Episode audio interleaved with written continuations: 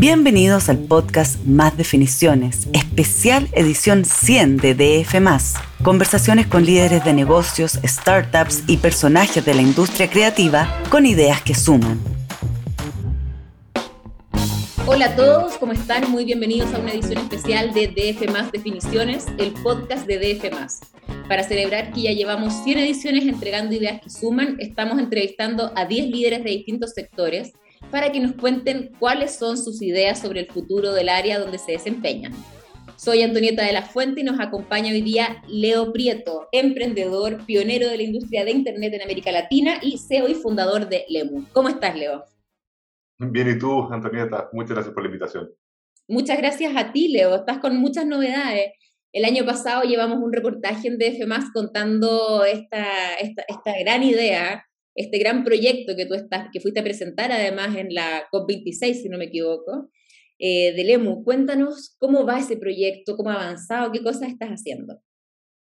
Bueno, Lemu está avanzando más rápido de lo que nos gustaría, lo cual me da mucho vértigo, es emocionante, pero eh, también da un poco de, pánico escénico cuando todas las cosas empiezan a avanzar más rápido, incluso de, las, ambiciones que uno, que uno podría tener. Pero para que nos estén escuchando y no saben qué es Lemu, Lemu es en, términos muy concretos, una aplicación, una aplicación para valorar la vida en esta Tierra. Es un atlas de la biosfera, una colección de datos e información geoespacial eh, con todo tipo de sistemas y tecnologías para teledetección, desde satélites, aviones con LiDAR, em, imágenes hiperespectrales, hasta muestras de genética eh, de del suelo y, del agua, sumado con eh, inteligencia colectiva, ciencia ciudadana de los celulares, para ayudarnos justamente a valorizar los servicios que la naturaleza genera todos los días y de esa forma poder eh, convertir, como nosotros realmente creemos, a la conservación en una oportunidad de inversión.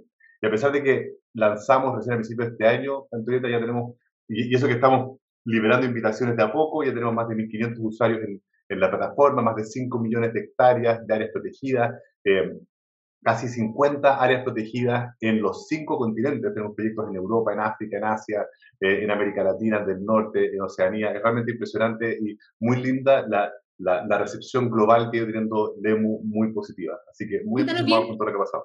Cuéntanos bien cómo funciona Lemu. Cómo, si yo me meto como usuario, soy uno de estos, estos 1.500 usuarios que ya tienes hoy día, ¿cómo funciona? ¿Cómo, ¿Cuáles son las aplicaciones que yo puedo tener? Y también cómo se van creando estas áreas protegidas.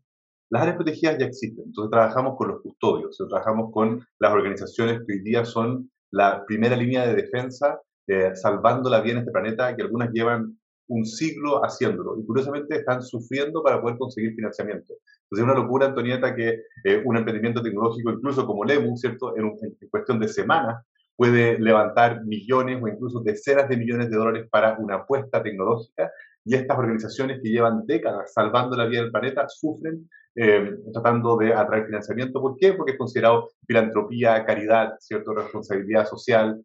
Eh, y cuando nosotros empezamos a usar la tecnología eh, para poder valorizar los servicios que genera la naturaleza, nos damos cuenta de que lo que hacen estas organizaciones no es filantropía, sino que es una inversión por cada peso que se dedica a la conservación, hay una serie de servicios que eh, esos ecosistemas generan para la sociedad, para la humanidad, para la economía, pero también para eh, el planeta en sí. Entonces, imagínate a Lemu como una especie de Google Maps, pero del mundo natural.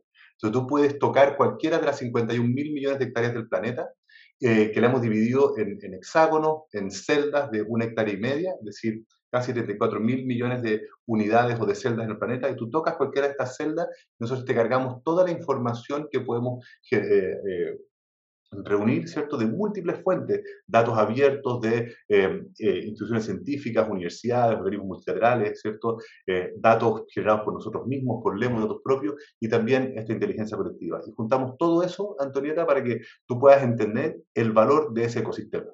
Y los que hoy día están asociados a áreas protegidas se convierten en oportunidades de inversión. Tú entiendes por qué esta área protegida cuesta tanto, ¿cierto?, eh, protegerla y qué impacto se podría generar con esa inversión y qué retorno se podría generar. Y lo que hace Lemo es habilitar estas acciones para que tú puedas invertir en conservación con impacto verificable. Es decir, nosotros estamos midiendo si tú invertiste 20, 50, 100 dólares en este ecosistema, qué se genera con esa inversión y nosotros podemos medir el retorno que se está generando, desde captura de carbono, generación de oxígeno, retención de agua, biodiversidad para especies y una serie de otros beneficios. Impresionante. Bueno, tuvo una súper buena recepción el año pasado en la COP26, me acuerdo. Estamos conversando con Leo Prieto, emprendedor, pionero en la industria de Internet y CEO y fundador de Lemu. Cuéntame, Leo, ¿qué ha cambiado también eh, respecto de la visión que hay en el mundo frente a cómo la tecnología está resolviendo hoy día problemas? ¿Ves que hoy día hay una mayor conciencia? ¿Ves que hoy día hay una, una, mayor apertura también? Y que no solamente un tema de filantropía, como tú mencionabas, sino que hoy día también puede ser una oportunidad de negocio, eh, cuidar el medio ambiente, eh, tener, hacer conservación. ¿Cómo lo estás mirando?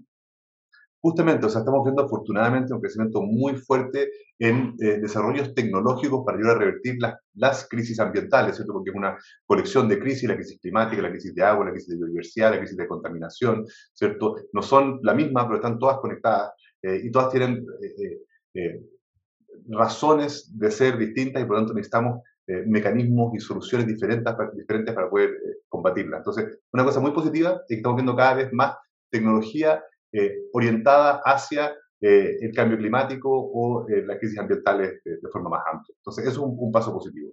Pero hablando de tecnología más en general, Antonieta, otra cosa que está avanzando, pero más lento de lo que nos gustaría, ¿cierto? Es la preocupación de aplicar las tecnologías de forma ética y responsable, que es algo que ha faltado últimamente. ¿Cierto? Últimamente hemos estado potenciando e invirtiendo en eh, tecnologías o apuestas tecnológicas simplemente por eh, el resultado económico, el resultado financiero, ¿cierto? Acá hay una buena oportunidad de negocio, ¿cierto? Acá puedo ganar mucha plata, invitamos y potenciamos esto. Pero muchas veces no se han medido las ramificaciones éticas, ¿cierto? Y el impacto en eh, la forma en que, en que funcionamos. Em, y, por ejemplo, cada vez que yo escucho la emoción con, con, el metaverso, o la, al menos la visión de metaverso, porque el metaverso en sí no es nuevo, ¿cierto? Existe, existen las plataformas digitales, pero la visión más reciente del, del metaverso eh, me urge porque hay muchos que simplemente ven el potencial de negocio sin ver el impacto ético, el impacto en el desarrollo humano, el impacto en las relaciones humanas eh, hacia el futuro. Entonces, eh, hay algo de eso, hay un poco más de preocupación de la que había antes, pero todavía nos falta. Y lo mismo pasa con las criptomonedas también, ¿no? ¿Cómo lo estás Efectivamente, pero pero, pero la gracia de, de, de, ponerles enfoque, enfoque ético y responsable es entender cómo eso eh, impacta el funcionamiento de las personas, ¿cierto? Cómo eso puede eh, aumentar brechas eh, entre personas, cómo eso puede aumentar el impacto negativo para poblaciones más vulnerables, ¿cierto? cuando empezamos, por ejemplo, a automatizar ciertos procesos con inteligencia artificial, y llegamos y empezamos a alimentar esos modelos de inteligencia artificial eh, con las bases de datos que existen eh, y sin evaluar, eh, insisto, las ramificaciones éticas, creemos que el producto está listo y lo lanzamos al mercado y lo ponemos, ¿cierto?, a tomar decisiones de forma automatizada. Eh, el riesgo de eso, por ejemplo, Antonieta, pongamos un ejemplo totalmente inventado, pero asumamos que un banco dice, ¿sabes qué? La, evaluación de riesgo para una toma de crédito eh, es una tontera que sea manual, lo podríamos automatizar con las décadas de datos que tenemos. Entonces llega un banco, va y busca toda su base de datos eh, y las usa para entregar un modelo de inteligencia artificial. Pero ¿qué va a pasar? Lo más probable es que durante las últimas décadas, especialmente si son datos digitales, supongamos que son las últimas dos o tres décadas, podemos asumir que la mayoría de los créditos han sido tomados por hombres, ¿cierto? Porque en muchos casos, en los grupos familiares, eh, por mucho que fuera eh, el crédito hipotecario para la familia, para la casa familiar, era el hombre el que iba y tomaba ese crédito hipotecario. Entonces, ¿qué va a pasar al final? Por un sesgo no activo, no porque ese banco sea maligno y solo quiera beneficiar hombres, pero simplemente por el hecho de que había más datos de hombres. Em, después, ese modelo de inteligencia artificial va a entender muy bien cómo evaluar eh, un crédito si viene de tu nombre y quizás tiene menos datos de mujeres. Entonces, después va a llegar una mujer a tomar un crédito eh, y el sistema de inteligencia artificial la va a evaluar mal simplemente porque fue entrenado con datos sesgados. Entonces, a eso me refiero con que llegamos y saltamos rápidamente a tecnología por tecnología, hagamos las cosas más eficientes, tratemos de llegar a más gente, tratemos de hacer las cosas más rápido, eh, sin pensar cuál es el impacto. Y parte otro ejemplo muy distinto es cuando yo escucho todas estas eh, aplicaciones de última milla para llevarte cierto, tu pedido del supermercado o para llevarte tu, comida cierto, de, de un restaurante. Eh, y en vez de entregártelo en menos de dos horas, ahora te lo quiero entregar en menos de una hora. Y en vez de menos de una hora, te lo quiero entregar en menos de 30 minutos. Y en vez de menos de 30 minutos, te lo quiero entregar en menos de 10 minutos. Entonces, no quiero nombrar nombres, pero yo creo que los que están escuchando saben... brutal, sí.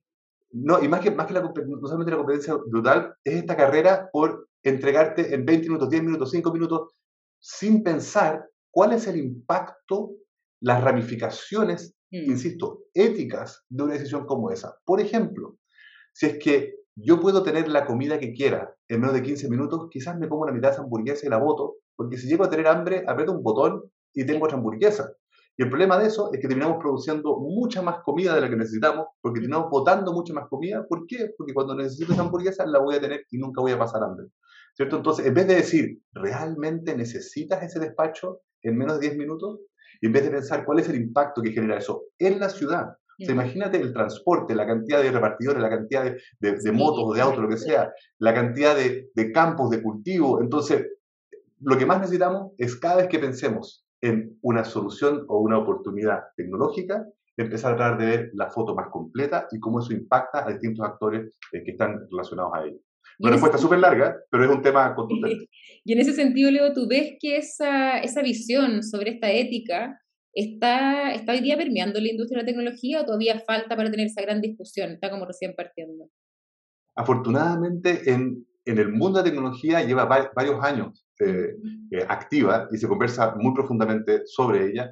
Lamentablemente, la mayoría de los inversionistas hoy día, al ver una oportunidad de inversión, no toman eh, o no analizan esa lista. Mm. Entonces, tristemente, vemos que se termina canalizando muchísima inversión a ese tipo de iniciativas y terminan potenciando, y terminan impactando muchísima gente, mm. y después, cuando nos damos cuenta, chuta, lo que hicimos, ya es muy tarde. Eh, el caso más visible no es el único, pero es un poco lo que pasó con Facebook, ¿cierto? Y el manejo de los, datos personales. Se convirtió en una empresa valorizada en cientos de miles de millones de dólares con facturación, ¿cierto? De los, en, los miles, decenas de miles de millones de dólares, eh, sin, sin, medir cómo eso terminaba impactando a las personas que estaban eh, relacionadas a la plataforma. Definitivamente. Oye, y, y vamos a la pregunta que nos convoca. ¿Qué, ¿Cuál crees tú, como visionario, como mirando, mirando hacia dónde vamos en los próximos años? ¿Cuál va a ser una, una industria o una tendencia que va a venir con más fuerza y que hay que estar pendiente, hay que estar alerta y que todavía de repente son como estos puntos ciegos que, algunas personas lo están mirando, pero, pero que es bueno estar, estar atento? Por un lado, como comentaba hace, hace unos segundos, es eh, la tecnología aplicada a potenciar soluciones basadas en la naturaleza. Es decir, esta idea de que la ecología y la tecnología son antagonistas o son contrapuestas, en vez de decir, oye, acá la tecnología puede llegar a potenciar la ecología eh, y acelerar las soluciones basadas en la naturaleza, es algo que personalmente me entusiasma mucho.